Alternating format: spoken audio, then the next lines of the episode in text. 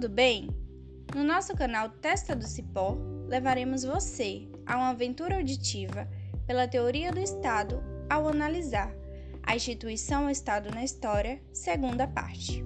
Eu sou Clara Emanuele Costa Santos e, junto com os meus colegas Ana Lívia Santos Souza, Emily Araújo da Silva, Felipe Araújo Mascarenhas, Karine da Conceição dos Santos e o professor Wagner de Oliveira Rodrigues, dialogaremos o tema através das leituras de Luiz Henrique Querichelli, Lênio Luiz Streck e José Luiz Bolzan de Moraes. Vamos nessa?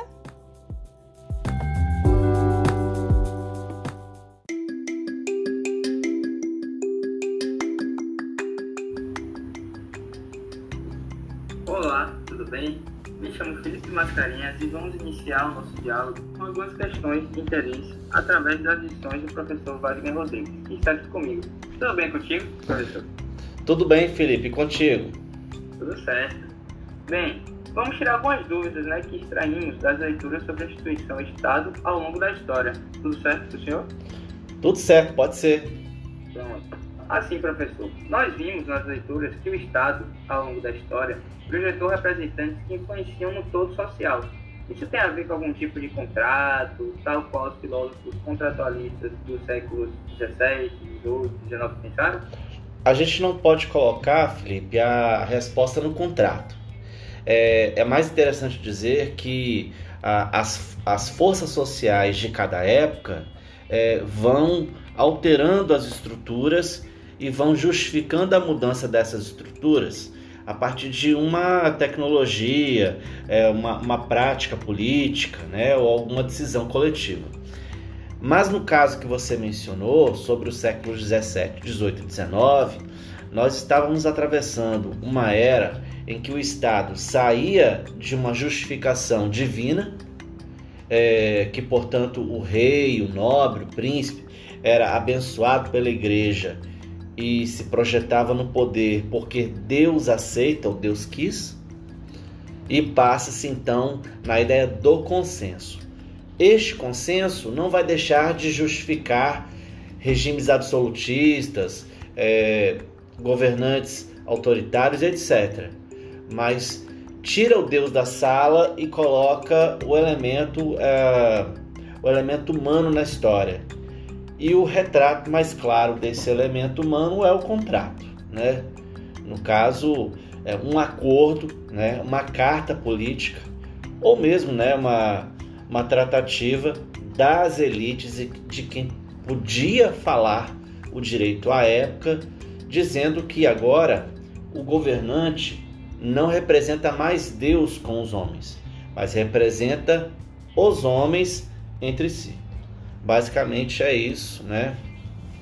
Que os filósofos contratualistas nesta época contextualizavam, né? É, e que passaram aí, exemplo do, do Hobbes com o Leviatã, exemplo do, do Rousseau com o contrato a partir do consenso comum, né, a vontade geral, né, ou Montesquieu com a carta política e a definição dos poderes, só como alguns exemplos. Tá bom, Felipe? Sim, sim, certinho.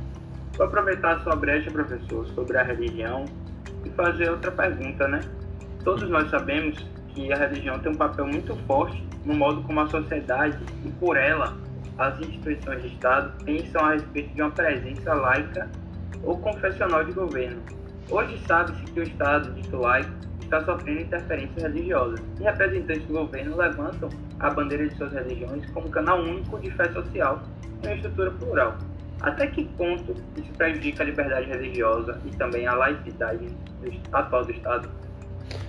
Olha só, é importante entender que o elemento Estado e Igreja é, permeia a própria história é, das relações de Estado em praticamente todo o planeta.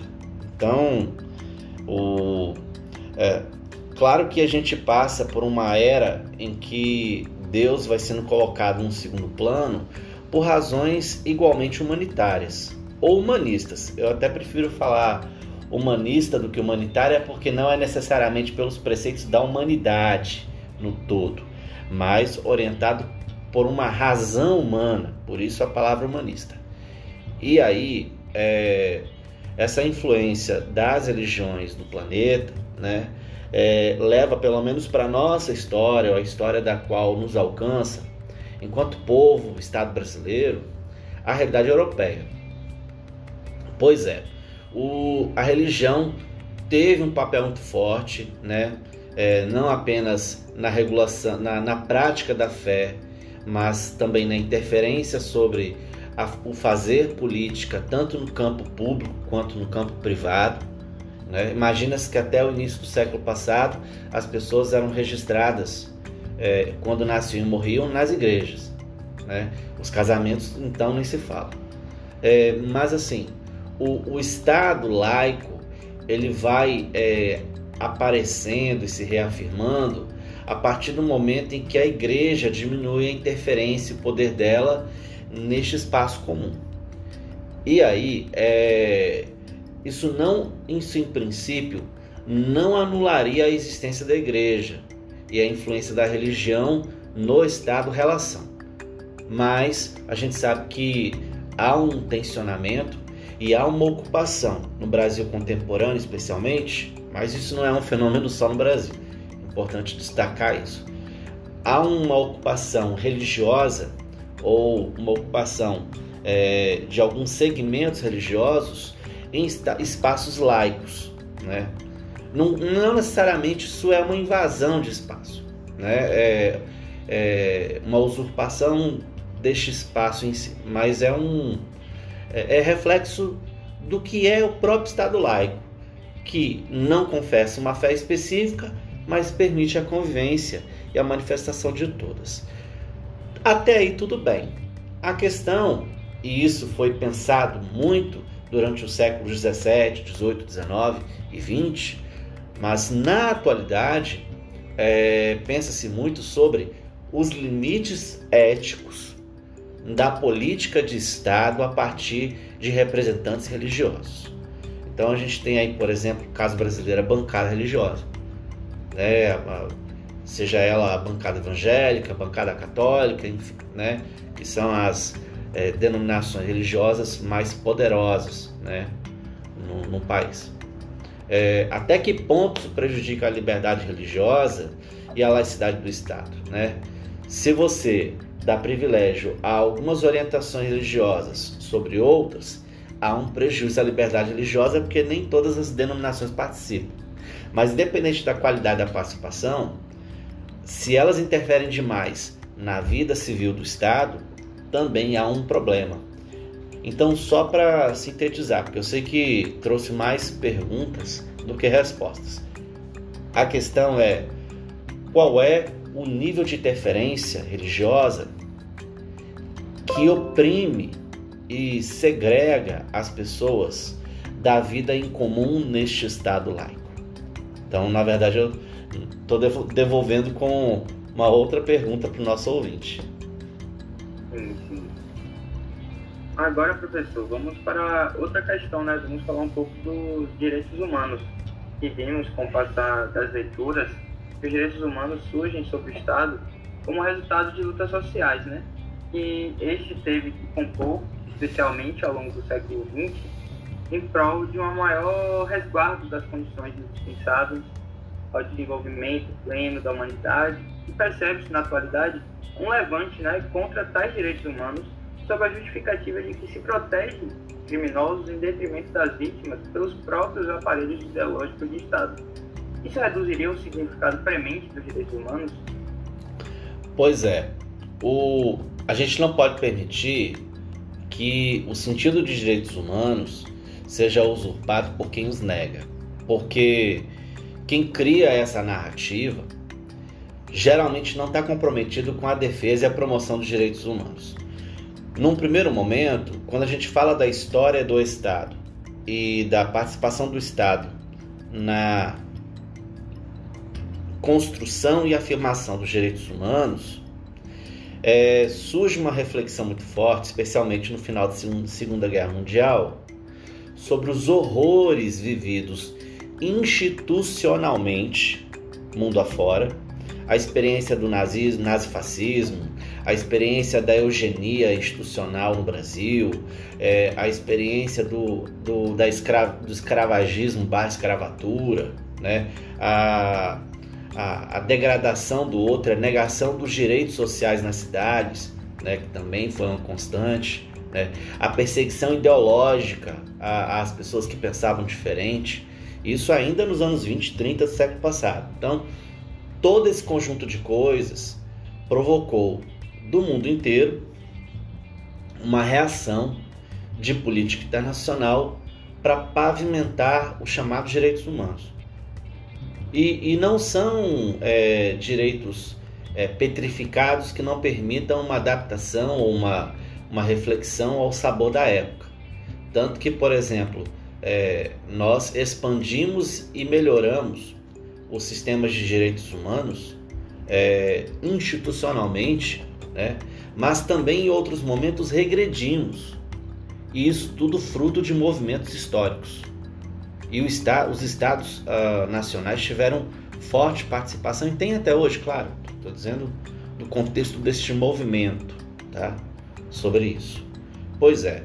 O... Voltando à pergunta, depois dessa introdução, é, é preciso dizer que quem faz levante contra direitos humanos o faz de má fé e orientado a diminuir o sentido destes direitos, especialmente a populações vulneráveis. Colocar população vulnerável, ou melhor, equiparar população vulnerável a pessoa em situação de delinquência, primeiro, como eu já disse, é uma reação de extrema má fé. Depois, ignora que os direitos humanos são para todos e não para um segmento. Né? O mesmo direito humano que aborda né, pobres, uh, população uh, periférica, uh, a questão indígena, a questão do negra, a questão, enfim, cigana, enfim, né, os mesmos direitos humanos que constroem um sistema para proteger essas pessoas, também constroem um sistema que protege o acusado do Estado que é algoz, do Estado que pune devidamente, do Estado que move o processo penal com rigor extremo, às vezes com o princípio de lawfare, né, que aí já seria uma outra conversa, né, se eu for explicar esse movimento ideológico do, do, do direito como meio e não direito como finalidade, né, é, e tudo. Então, é, essa crença reduz o significado, mas reduz por má fé e ela deve ser evitada. Com certeza, professor. Pois é, né? É cada coisa. Uhum. Bom, o século XX passou sob aquele tumulto, né? E ainda assim guardamos no Brasil uma herança histórica institucional de Estado, o surgimento de uma Carta Magna com inspiração de Estado de bem-estar social, numa fase em que o projeto ultraliberal se desenrolava sobre as Américas. Com base nisso, professor, temos aquele preceito do artigo 3 da Constituição Federal de 1988, que garante a redução das desigualdades sociais e o bem de todos sem preconceito. Mas como o Estado, na atual conjuntura, poderia garantir tais direitos previstos na lei maior? É, Felipe, você mencionou uma situação bem interessante.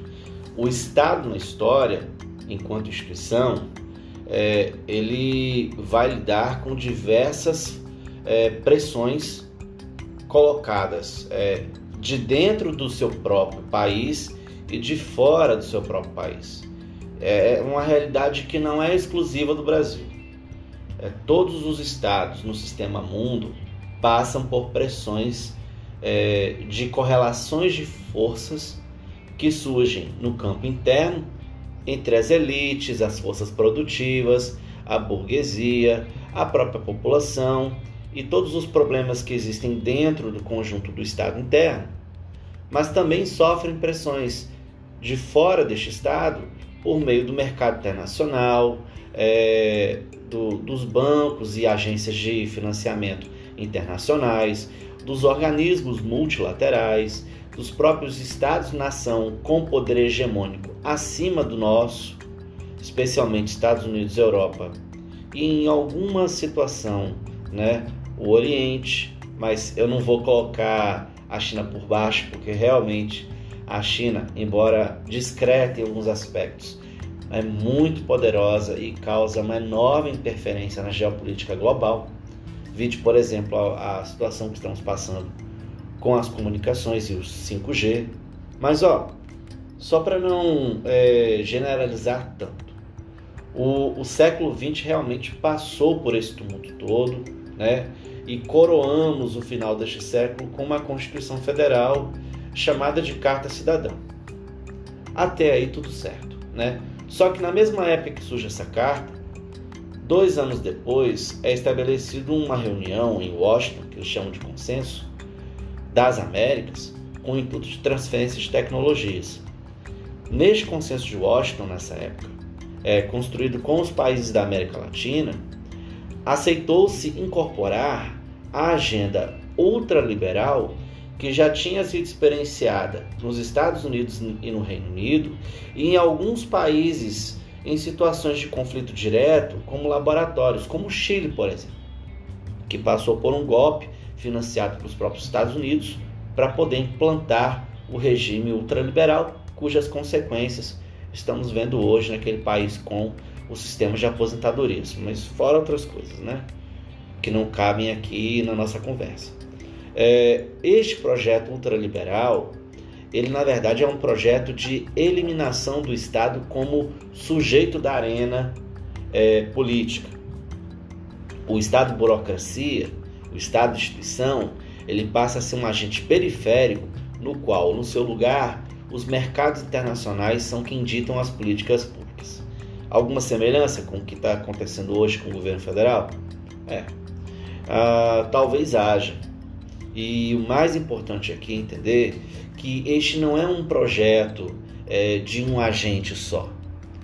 É, são de vários agentes que se reúnem para poder promover esse mecanismo de pressão nas Américas, e especialmente países com potencialidade econômica, como é o caso do Brasil, talvez para nos inspirar a uma nova fase de governança e Estado, o que talvez eu, já antecipando tendência, eu chamaria de Estado decolonial de direito. Algo diferente, por exemplo, do que a gente costuma chamar de Estado democrático de direito. Então imagine, se você troca democracia por decolonialidade, a diferença é imensa, justamente fruto da época que nós estamos passando hoje em dia. E aí, para finalizar, tá, Felipe? Como que o Estado pode garantir tais direitos previstos na lei maior? Né? educação política, mobilização da base e ocupação das arenas institucionais de poder. Não dá para imaginar, penso eu, a ocupação é, e, e a resposta às pressões do nosso tempo se nós ficarmos tentando criar arenas alternativas. As arenas oficiais, como o parlamento, os espaços de poder, até mesmo o judiciário, embora no Brasil o judiciário não seja tão acessível enquanto estrutura quanto nas outras, precisam ser ocupadas é, simbolicamente, ideologicamente e fisicamente por sujeitos marginalizados na sociedade. E por conta disso, é uma construção de um projeto que demanda estratégia, tempo e e mobilização da base com muita educação política é, no meio disso tudo. Basicamente é isso, querido. Sim, certinho, professor. Infelizmente, nossa conversa fica por aqui, mas eu queria agradecer a sua presença, né? Tirou bastante minhas, minhas dúvidas e acredito que os nossos ouvintes também. É muito importante nós entendermos né, a cronologia da formação do Estado, do conceito de algumas organizações, para refletirmos né, a nossa atual conjuntura. Uhum. Então foi muito enriquecedora essa conversa e agradecer mais uma vez a sua presença. Imagina, eu que agradeço, né? E vamos espalhar a conversa para todo mundo poder ouvir. Vamos sim, vamos sim. E agora eu passo a bola para minhas colegas. Beleza, forte abraço. Tchau, tchau. Tchau, tchau.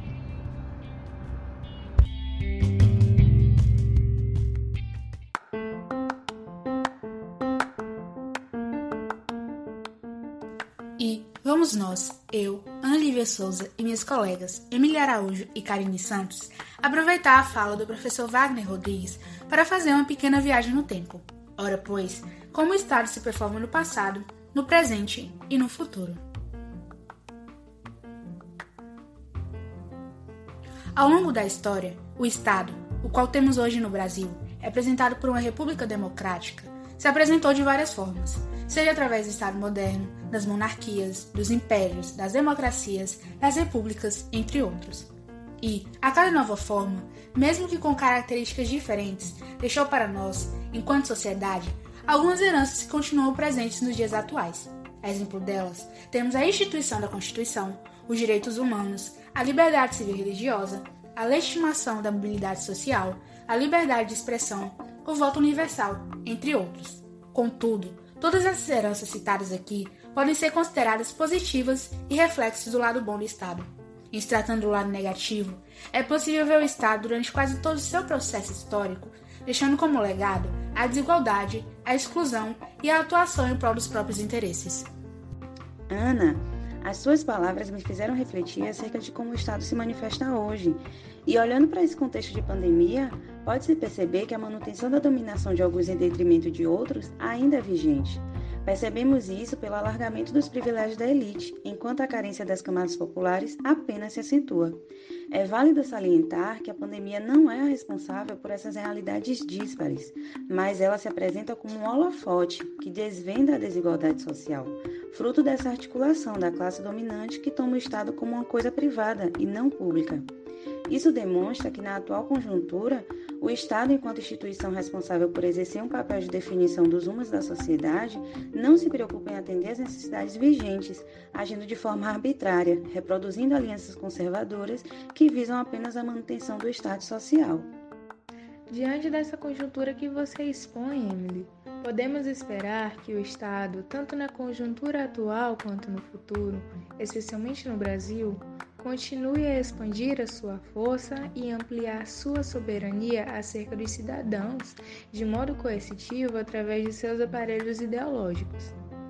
Gostaríamos, no entanto, enquanto população, que o Estado atuasse futuramente a favor do bem-estar social, mas estamos cientes de que isso somente será possível quando essa instituição deixar de agir em benefício próprio, respeitando principalmente os direitos de acesso à educação, saúde, segurança, cultura, esporte e lazer, além de promover ações que mitiguem as desigualdades sociais.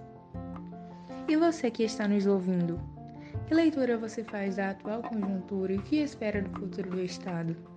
Finalizamos com essa reflexão. Até a próxima!